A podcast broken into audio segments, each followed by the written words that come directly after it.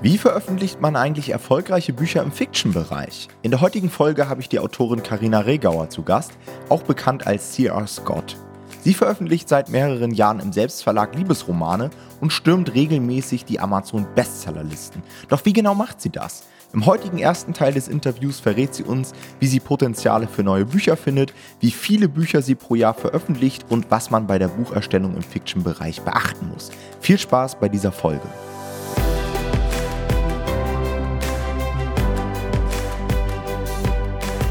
Also Karina, herzlich willkommen hier zum Verlagsniveau Podcast. Und ich kann dir schon mal vorweg sagen, ich habe mich wahnsinnig auf unser Interview hier gefreut, habe sehr, sehr viele Fragen, ähm, denn der Bereich Fiction, um den es heute einmal gehen soll, ist für mich und auch wahrscheinlich für sehr viele Zuhörer hier absolutes Neuland. Also ich bin jetzt seit fünf Jahren auf Amazon KDP unterwegs, beschäftige mich tagtäglich damit, aber der Fiction-Bereich ist wie so ein blinder Fleck. Ja, man sieht immer mal wieder da ein Buch und so weiter, aber man weiß nicht so richtig, wie funktioniert das überhaupt, wie viel Geld kann man damit verdienen und so weiter. Und deswegen freue ich mich riesig auf unser Interview. Ich kann auch schon mal ankündigen für die Zuhörer, es kann durchaus sein, dass dieses Interview heute etwas länger geht, denn ich habe sehr, sehr viele Fragen, weil es eben so spannend ist. Also stellt euch darauf schon mal ein. Und ich würde sagen, Karina, damit wir so ein bisschen warm werden, machen wir einfach mal eine kleine Fragerunde. Ich habe mal so ein paar lockere Fragen vorbereitet und du kannst einfach mal ganz knackig darauf antworten. Okay, alles klar. Und Frage 1 wäre direkt, was macht dir am Self-Publishing am meisten Spaß? Die Vielfalt. Also ich wollte auch gern früher mal Verlagsmensch werden, weil ich mir dachte, oh, ich würde gerne sowohl mal Text als auch Bild als auch Marketingarbeit machen und das mag ich wirklich sehr. Mhm. Wenn du eine Sache an Amazon KDP ändern könntest, was wäre es? Ah, ein besserer Kontakt zum Support. Also ja, ich meine, so Wünsche wie ich würde gern den Algorithmus durchblicken, sind sowieso unrealistisch. Deswegen sage ich mal sowas. Ah, okay. Mein größter Wunsch wäre immer so, das Rezensionssystem zu überarbeiten, aber ich glaube, das ist bei euch gar nicht so problematisch, oder? Was würdest du denn gerne überarbeiten? Diese ganzen Fake-Rezensionen, die bei den Ratgebern sehr stark vertreten sind. Und ähm, jetzt hast du wahrscheinlich auch mitbekommen, gibt es diese One-Click-Bewertung. Da mhm. bekommt man dann eine schlechte Bewertung und weiß gar nicht so richtig, was man falsch gemacht hat. Und das nervt schon so ein bisschen.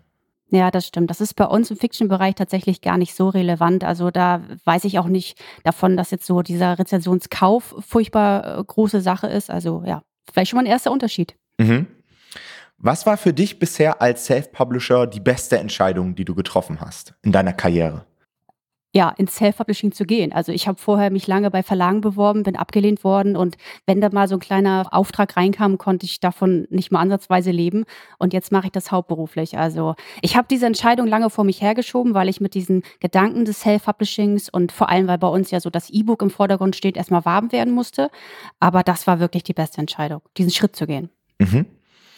Wie viele Stunden arbeitest du täglich ungefähr? Also auf jeden Fall keine vollen acht oder so. Ich würde eher sagen vier bis sechs. Es ist eigentlich schon relativ entspannt. Und hast du da so bestimmte Routinen oder ist bei dir wirklich jeder Tag anders? Also schreibst du sehr viel oder wie sind so die Schwerpunkte bei dir verteilt? Ich versuche morgens erstmal so E-Mails und so zu erledigen, dass ich dann so für den restlichen Tag auch wirklich entspannt beim Schreiben bin. Aber ansonsten habe ich da keine festen Arbeitszeiten. Ich habe so ein bisschen feste Pausenzeiten, weil ich einen Hund habe. Der hat so seine innere Uhr, der will dann raus oder gefüttert werden. Und äh, das erdet mich dann so ein bisschen. Mhm, ja, das kenne ich auch, das kenne ich auch. Meine Eltern haben auch einen Hund und wenn ich da dann mal arbeite, am meinem Laptop sitze, weiß ich auch immer, 14 Uhr muss er raus. das sind Beamten. ja. Okay, und letzte Frage. Du veröffentlichst ja selbst viele Bücher, aber liest du selbst gerne? Und wenn ja, was für eine Art von Büchern liest du gerne? Auch Fiction oder bist du auch im Non-Fiction-Bereich vertreten? Ich lese sehr gerne tatsächlich auch Fiction, aber was anderes als ich schreibe. Ich schreibe ja Liebesromane für Erwachsene und ich lese gerne Comics für Jugendliche. Vielleicht auch deswegen, weil ich da so eine Trennung reinbekomme und dann nicht die ganze Zeit überlege, oh, wie würde ich das machen, sondern dann auch mal wirklich abschalten kann. Mhm, kann ich sehr gut nachvollziehen. Okay, du hast es eben schon angesprochen. Du veröffentlichst Liebesromane für Erwachsene. Nennt man, korrigiere mich, wenn ich da falsch liege, Romance. Ja. Was genau ist das und wie bist du überhaupt dazu gekommen? Ja, also ich schreibe Romans bzw. Liebesromane äh, zum Abschalten und Träumen, nenne ich das immer gern, weil meine Geschichten auch wirklich bewusst seicht, äh, leicht verständlich sind, einen einfachen Satzbau haben, heile Weltflair und unbedingt Happy End. Dabei steht bei mir auch so oft das Thema Boss bzw. Office Romance im Vordergrund, also Romanzen, die sich in amerikanischen Großstädten in Büros abspielen. Und dazu bin ich gekommen, weil ich auch das sehr gerne privat mal gelesen habe oder als Film geschaut habe. Das macht mir einfach Spaß und daran fühle ich mich sicher. Also ich befasse mich dann sowieso schon mit den Geschichten vergleichbarer Autoren und ich behaupte auch, dass die Leser das spüren. Damit will ich zwar gar nicht sagen, dass man das Ganze auch nicht rein sachlich angehen könnte, aber meine Begeisterung für dieses Genre macht es auf jeden Fall nicht schwieriger für mich, sagen wir es mal so. Mhm. Wie bist du allgemein zum Schreiben gekommen? Also war das schon immer so eine Sache, wo du gesagt hast, oh, ich, ich schreibe super gerne und vielleicht kann ich davon irgendwann mal leben oder wie ist man da reingerutscht? Ja, tatsächlich war das bei mir so diese klassische, ich sag mal, romantische Geschichte. Also schon wirklich im Grundschulalter, als es so im Deutschunterricht losging. Da war ich Feuer und Flamme dafür und ähm, dachte, oh, das würde ich gerne mal den ganzen Tag so machen.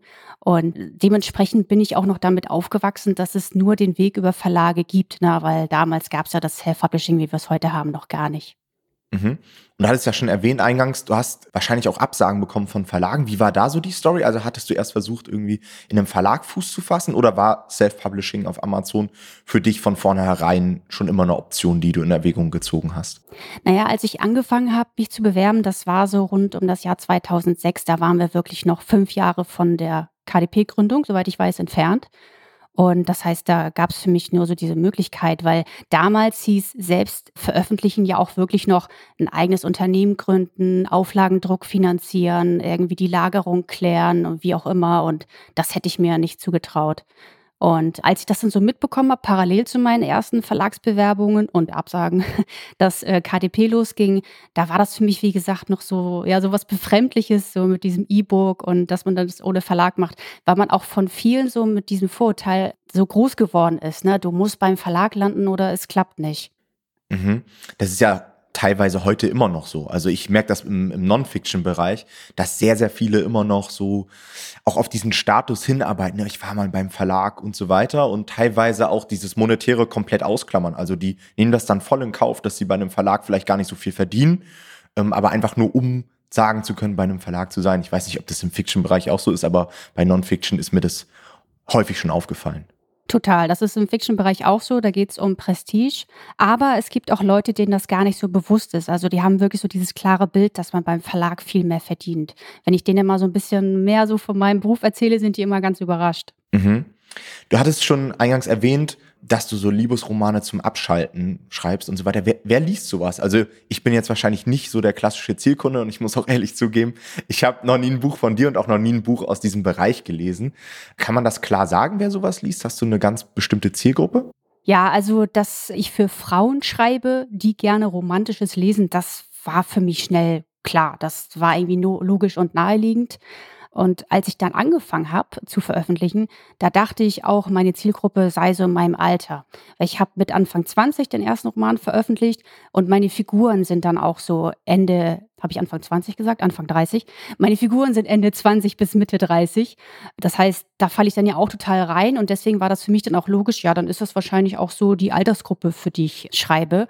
Und tatsächlich habe ich dann erst durch die Rückmeldung meiner ersten Stammleser erfahren, dass meine typische Leserin viel älter ist, also eher so um die 40 bis auch 65. Und das sind so Frauen, ja, ich bezeichne die gerne als Alltagsheldinnen, weil die arbeiten auch in Krankenhäusern oder in Altenheim oder in Tierkliniken oder haben ansonsten irgendwie halt einen taffen langen Tag. Und gerade die lesen dann gern so was Seichtes, Kurzes, was auch gerne mal unrealistisch perfekt ist, solange es nicht total abgedreht ist. Mhm, ja, ja, spannend. Und wie kommst du darauf? Also, ich habe mir den Markt auch mal so ein bisschen angeguckt, natürlich auch deine Bücher.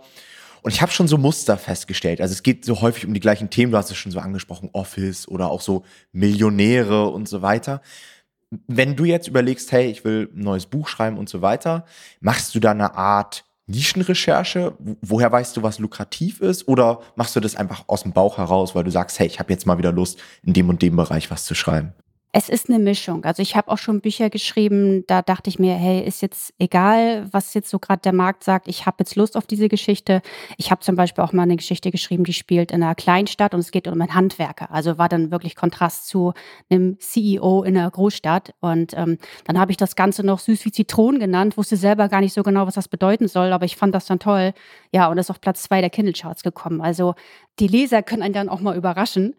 Aber meistens mache ich das schon, dass ich mir dann mehr Gedanken darüber mache, was wirtschaftlich ist. Also zum Beispiel, wenn man jetzt eben sagt, man will einen Liebesroman äh, schreiben, dann ist ja auch nicht gleich Liebesroman, Liebesroman. Es gibt den dramatischen, den komödiantischen, den erotischen, den actiongeladenen, den düsteren und ähm, also wenn man sich da so für so ein Subgenre entscheidet, und das würde ich auch empfehlen, dass man sich da auf ein bis maximal zwei spezialisiert und positioniert, dann sollte man das auch bei allen weiteren Veröffentlichungsschritten wie dem Coverdesign berücksichtigen. Es funktioniert in erster Linie gut, wenn man sich ein massentaugliches Subgenre aussucht, aber es gibt auch Autoren, die in spezielleren, kleineren Subgenres erfolgreich sind, die ich dann schon eher so als Nische bezeichnen würde, wie zum Beispiel Hundekrimis, weil sie dort zwar eine kleinere Lesergruppe, aber auch nicht so viel Konkurrenz haben. Und was sich dann mal ändern kann, sind eben die Themen der Handlung. Also mal sind bei den Liebesromanen, die ich anbiete, ungeplante Schwangerschaften mit dem heimlichen Schwarm im Trend und dann sind es wieder Fake-Hochzeiten oder so. Das kann man dann so ein bisschen in den Charts beobachten. Ja, also auf jeden Fall muss es aber dann gar nicht das Ziel sein, irgendwie besser oder anders als die Konkurrenz zu sein. Denn Unterhaltung kennt keine Bedarfsdeckung in dem Sinne. Und es wird ständig Nachschub gebraucht, weil man dann das Gleiche in Grün nochmal haben möchte. Und ähm, ich kann tatsächlich mir die Konkurrenz anschauen und sagen, hey, ich möchte gerne exakt das Gleiche machen. Und das kann dann sehr gut funktionieren. Mhm, das ist interessant. Also da sieht man schon die Unterschiede dann zu dem Non-Fiction-Bereich. Ja, ich habe auch so ein paar Parallelen festgestellt. Also gerade Positionierung ist, glaube ich, immer wichtig, ja, dass man weiß, mhm. wo man die, also in welche Schublade man einstecken kann, was einen erwartet und so weiter. Was mich interessieren würde, im Non-Fiction-Bereich versuchen wir immer sehr viel auf den Zielkunden auszurichten. Also wenn Bücher erstellt werden, nicht nur in der Vermarktung, also Titel, Cover, Beschreibungstexte und so weiter, sondern natürlich auch beim Inhalt, wird alles immer darauf ausgerichtet. Wie ist bei dir so der Prozess der Content-Erstellung? Also setzt du dich hin und äh, denkst dir was aus oder gehst du auf deine Zielgruppe zu und machst erstmal so ein bisschen Recherche, was wollen die jetzt momentan lesen? Das würde mich auch mal super interessieren. Also ich habe eine Zeit lang auch Umfragen unter meinen Stammlesern gemacht. Ich habe zum Beispiel in meiner Facebook-Gruppe 800 Mitglieder. Da dachte ich mir, hey, das ist ja vielleicht schon eine repräsentative Gruppe. Aber ich habe dann so nach den ersten Umfragen oder wirklich vielen Umfragen gemerkt, dass das dann doch nicht so repräsentativ ist, weil Stammleser haben dann schon so eine emotionale Bindung zu einer Autorenmarke, was im Fiction-Bereich einfach sehr wichtig ist. Und die würden dann letztendlich wohl auch alles lesen. Und wenn man jetzt irgendwie sagt, hey, wäre es für euch auch mal okay, wenn ich, keine Ahnung, einen Zehnteiler schreibe oder ein Sad-End oder wie auch immer, dann würden die eher sagen, ja, mach doch. Und ähm, die Masse oder die Spontankäufer, die nehmen es dann doch nicht an.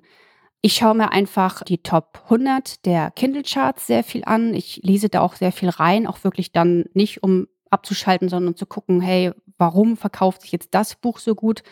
Und ähm, ja, versuche mir wirklich bei allem vom Titel bis zum Cover Gedanken darüber zu machen, was ist die Marke Sia Scott, was ist meine typische Leserin und was könnte ihr gefallen. Mhm. Hast es gerade schon erwähnt, du veröffentlichst gar nicht unter deinem Klarnamen, sage ich mal, sondern nutzt mhm. auch ein Pseudonym. Was hat das für einen Hintergrund? Also wie ist das entstanden? Also anfangs war mein Pseudonym Sia Scott geschlossen, weil ich noch einem Sachbuchverlag gearbeitet habe und weil ja in meinen Geschichten auch Erotik vorkommt und ich auch nicht so wusste, wie das alles so laufen wird, war das für mich auch erstmal wichtig, das zu trennen. Also ich hatte das mit meiner Chefin abgesprochen, dass ich das nebenher freiberuflich machen darf, aber ansonsten wollte ich das jetzt auch da irgendwelche weiß ich nicht, hoch angesehenen Kooperationspartner wie, weiß ich nicht, Hamburger Abendblatt und so nicht wissen, was ich da jetzt so schreibe. Das, darüber wollte ich gerne die Kontrolle haben. Der Gedanke hat mir sehr gefallen.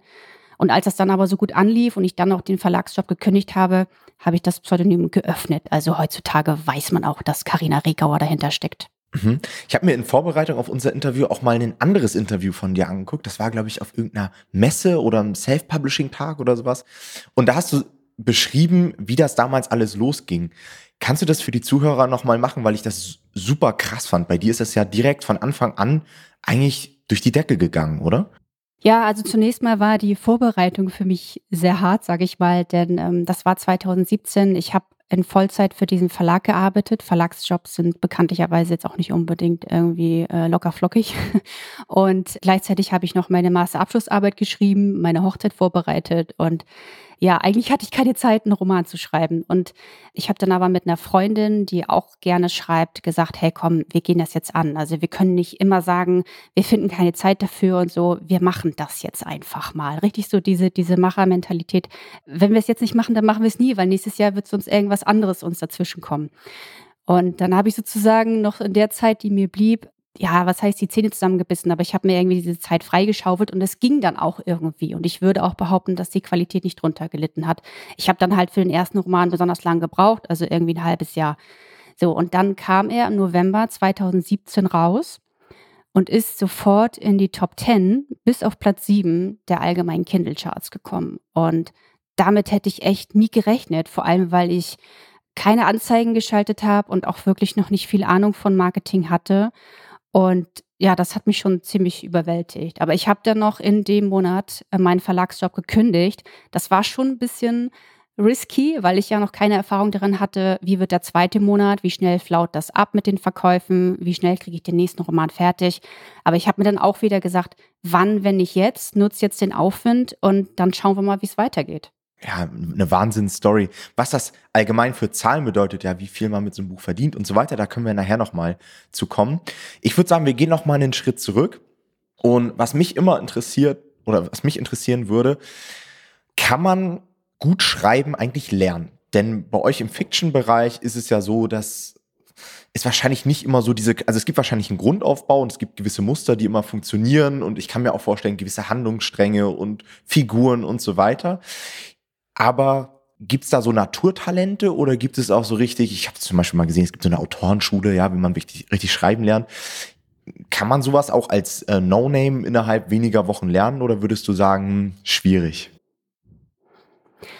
Also zunächst mal ähm, ja, ich denke, man kann sich, äh, falls man noch nicht so der Schreiberling oder auch so die Leseratte sein sollte, zum Beispiel auch als ersten Schritt vielleicht wunderbar an Film- und TV-Serien, die gut laufen, orientieren, wenn es darum geht, was gut funktioniert an Figuren und Handlungssträngen. Ne? Nämlich sympathische, auffällige, attraktive Protagonisten mit einer gewissen Perfektion, aber auch mit Ecken und Kanten, dass du einen logischen Handlungsablauf hast, dass du eher keine Genres vermischt, dass du zwischendurch Cliffhanger hast, dass du vielleicht mit mehreren Perspektiven arbeitest, dass du ein geschlossenes, fröhliches Ende hast. Ähm, das sind so die Pfeiler, die kennt man auch ja auch schon aus Filmen und das ist so das, womit man dann auch gut fährt, wenn man, egal ob jetzt im Liebesroman oder Krimi-Bereich, Fiction anbieten will. Und zweitens, ja, ich behaupte, dass man nicht zwingend ein Talent von Anfang an haben muss, sondern dass man das schriftstellerische Handwerk auch erlernen kann. Also von Schreibschulen halte ich persönlich nicht so viel. Und ein Literaturstudium, wie ich es tatsächlich absolviert habe, dauert erstens ziemlich lange und zweitens zielt das sowieso eher darauf ab, dass du die Werke von anderen wissenschaftlich analysieren kannst. Es gibt aber zwei sehr gute Vorgehensweisen, die gleichzeitig auch sehr praktikabel und simpel sind. Man sollte viel schreiben und viel lesen, weil damit wird man automatisch besser. Und Leidenschaft hilft natürlich dabei, aber das ist ja in allen Jobs so. Ja, absolut. Du hast es eben auch schon angesprochen, viel schreiben. Das ist ja auch so ein Markenzeichen von dir, dass du wirklich sehr viele Bücher auch veröffentlichst. Gib uns da mal so einen Einblick. Wie lange brauchst du, um so einen Liebesroman zu schreiben? Wie viele Bücher veröffentlichst du so im Jahr? Also ich veröffentliche ungefähr monatlich einen Liebesroman mit etwa 40 bis 50.000 Wörtern. Und das ist tatsächlich für mich gut machbar, ohne dass ich einen total langen oder stressigen Arbeitstag habe und ich kann mich dann auch noch um so Dinge wie Coverdesign und so selber kümmern. Wenn man Routine hat, wenn man auch wirklich jetzt nicht, nicht alles zerdenkt, sondern einfach erstmal runterschreibt und hinterher überarbeitet, wenn man vorher geplottet hat, sich Figuren, Steckbriefe anlegt und so weiter, dann ist das auch wirklich gut machbar. Also viele, die das nicht hinkriegen, da, äh, wenn du dann mal so nachfragst, dann merkst du auch, okay, die dallen den ganzen Tag auf Facebook rum und so weiter und so fort. Aber eigentlich ist es schon wirklich gut machbar. Aber, um da mal direkt Entwarnung zu geben, man muss nicht so verrückt sein wie ich. Man muss nicht äh, monatlich was rausbringen, um davon leben zu können. Mhm. Auch super interessant. Was, was würdest du sagen, wie viele Bücher braucht man schon so im Jahr? Ich meine, lässt sich wahrscheinlich sehr schwer pauschalisieren, weil es dann auf den einzelnen Bucherfolg ankommt. Aber wenn du so erfolgreiche Autoren in deinem Bereich betrachtest, wie viel ist so normal? Also schreiben die dann so zwei Bücher im Jahr oder drei, vier, fünf? Das hängt auch noch ein bisschen vom Genre ab, je nachdem, ob du zum Beispiel jetzt eher in der Fantasy unterwegs bist, wo du eher so diesen Longseller-Effekt äh, hinbekommen kannst. So ganz grundsätzlich empfiehlt ja die Self-Publisher-Bibel, dass man alle drei Monate was raushauen sollte. Aber es gibt wirklich erfolgreiche Self-Publisher, die gut davon leben, die hauen auch seltener was raus. Mhm. Wie ist so der Produktlebenszyklus? Du hast es ja eben schon mal angesprochen, es gibt so Genres, da halten sich Bücher einfach deutlich länger und es gibt wahrscheinlich auch Genres, das sieht man dann, kann man auch zum Beispiel so mit Tools wie Helium 10 und sowas ganz gut nachvollziehen. Die sterben dann, ich würde nicht sagen sterben komplett ab, aber die haben dann am Anfang so einen Push, ja, werden einmal gelauncht und ich habe immer so als Außenstehender, jetzt ohne viel Ahnung zu haben, so den Eindruck, man verkauft so seine Community ab und kommt so einmal in die Charts, kriegt eine Menge Aufmerksamkeit und dann haben das Buch irgendwie alle gelesen und dann wird es nicht mehr gekauft. Ist das bei Romans auch so? Und wenn ja, wie stark? Also wie ist so bei dir die Einkommensverteilung bei so einem Buchprojekt? In meinem Bereich ist es tatsächlich so. Also man muss da wirklich auf Subgenre-Ebene das betrachten. Wenn du so einen seichten, kurzen Liebesroman schreibst, wie ich das mache, dann würde ich sagen, hat der so die ersten drei Monate so eine richtig starke Sichtbarkeit, kommt auch am Anfang ziemlich schnell in den Charts hoch, wenn du alles richtig gemacht hast. Und dann fängt es an abzuflauen. Wobei, wie du schon gesagt hast, es nie gegen Null geht. Man hat dann wirklich noch auch zwei Jahre später ein kleines passives Einkommen. Und das kann vielleicht auch nochmal wieder hochgehen durch irgendeinen Push von außen. Aber ich würde sagen, so die ersten drei Monate läuft es so für seichte Liebesromane dann hauptsächlich ab. Wenn du jetzt was Dramatisches, Tiefgründiges schreibst, ne, und sei es jetzt auch so im Liebesromanbereich, dann kann das schon ein viel längerer Zyklus sein. Also das ist auch ein bisschen unterschiedlich. Mhm. Wir hier betrachten natürlich das immer so sehr durch die Business-Brille und das ist mir bei dir auch aufgefallen. Also du siehst das schon so als dein Business und bist auch sehr gut so mit Zahlen und Vermarktung und so weiter. Was mich mal interessieren würde, ist, kann man sowas eigentlich auch auslagern? Also jetzt diese ganzen Marketing-Leute wie ich, wir denken uns natürlich gleich, hey, ich suche mir einfach einen Ghostwriter, der schreibt mir einen Romance-Buch und dann veröffentliche ich das selbst. Cover und so weiter kriegen wir auch alles hin. Wir kennen ja Amazon KDP. Kann sowas funktionieren oder würdest du Ghostwriting für diesen Bereich komplett ausschließen? Ich würde es nicht ausschließen, aber ich wüsste jetzt nicht, dass es im belletristischen Bereich eine richtige Ghostwriter-Szene gibt. Falls ja, dann hat sie sich jetzt seit bald vier Jahren gut vor mir versteckt. Aber ich finde es auch nur logisch, dass sie nicht so wirklich existiert. Denn also im Fiction-Bereich lebt man konstant von konsequent bleibenden Autorenmarken, die unter sich eine Fanbase aufbauen und die dann ganz viele Bücher von dieser einen Marke lesen wollen und dann sich in der Sichtbarkeit pushen, damit du neue Stammleser findest. Und wenn da mal der Ghostwriter und somit der Schreibstil wechselt, dann kommt das nicht gut an und das ist dann einfach schwierig. Es gibt aber vereinzelt Ghostwriter im Belletristik-Business. Ich kenne auch Self-Publisher, die ihre Romane zum Beispiel erstmal auf Englisch schreiben lassen, weil sie für die Sprache eher Ghostwriter finden, die sich eignen und dann im zweiten Schritt den Roman auf Deutsch übersetzen lassen, was dann auch noch für einen guten Preis bei einer guten Qualität möglich ist. Und dann haben sie direkt zum Release zwei Ausgaben, die sie launchen können. Also ja, man kann es machen, man kann schreiben lassen und damit auch wirtschaftlich beziehungsweise finanziell erfolgreich sein. Aber es ist, soweit ich weiß, nicht die Regel. Und wenn man das Schreiben outsourced, weil man sich zum Beispiel einfach nicht dafür begeistern kann oder noch nicht so gut daran ist, ähm, dann sollte man auf jeden Fall beurteilen können, ob der Roman gut geschrieben ist. Also ist der angenehm zu lesen, ist der spannend, ist der in sich stimmig und ist der auf die Zielgruppe zugeschnitten. Das sollte man bei so einem Ghostwriter direkt beim Beauftragen anhand der Textprobe dann einschätzen können. Und ob man diese Beurteilung auch outsourcen will, da bin ich skeptisch. Also so oder so sollte man sich wohl zumindest mal damit befassen, was einen guten Roman ausmacht. Es macht keinen Sinn, da den erstbesten oder günstigsten oder schnellsten Ghostwriter zu nehmen und dann, weil einfach die Textqualität nicht stimmt, ähm, im Lektorat quasi jeder Satz neu geschrieben werden muss, weil dann bezahlt man ja doppelt und es kann auch ziemlich frustrierend und schwierig für die Lektorin sein, die sich eigentlich um den Feinschliff kümmern will, den man auch wirklich dann nochmal geben sollte. Mhm. Ja, das habe ich mir auch schon gedacht. Ähm, was mir dann direkt jetzt noch so in den Sinn gekommen ist, vielleicht könnte es Sinn machen, so Kooperationsmodelle auszutesten. Ja, dass zum Beispiel ich jetzt als Marketer sage, hey, ich gehe auf jemanden zu, der vielleicht schon etwas selbst veröffentlicht hat und bei dem ich einfach gesehen habe, hey, inhaltlich stimmt das. Das kann man ja vielleicht auch prüfen lassen durch Leute, die sich da sehr gut mit auskennen. Aber die Person weiß einfach nicht, wie sie Sichtbarkeit erreichen kann. Ja, sie kennt den Algorithmus nicht, sie weiß nicht, wie sie Werbung schaltet, sie weiß nicht, wie sie eine Community aufbaut, dass man diesen Part quasi übernimmt und gar nicht so richtig Ghostwriting macht, sondern diese Expertenkooperation, die ich auch auf YouTube und hier im Podcast immer des Öfteren vorstelle, dass man sowas einfach nutzt. Sowas könnte ich mir vielleicht vorstellen. Absolut. Also es gibt auch genügend ähm, belletristische Schreiberlinge da draußen, die sagen, sie wollen sich gar nicht mit Marketing und Co. befassen. Also nicht nur, dass ihnen das Know-how fehlt, sondern sie haben auch langfristig kein Interesse dran. Sie wollen schreiben, aber sie hätten gern ihre eigene Marke. Deswegen könnte ich mir das gut vorstellen. Das war es mit dem ersten Teil unseres Interviews. Im zweiten Teil gibt Karina Einblicke in ihre Vermarktung. Wie sieht ihr Launchprozess aus? Welche Rolle spielt dabei Kindle Unlimited? Und sie plaudert schlussendlich sogar über ihre Einnahmen. Deswegen freut euch auf den zweiten Teil.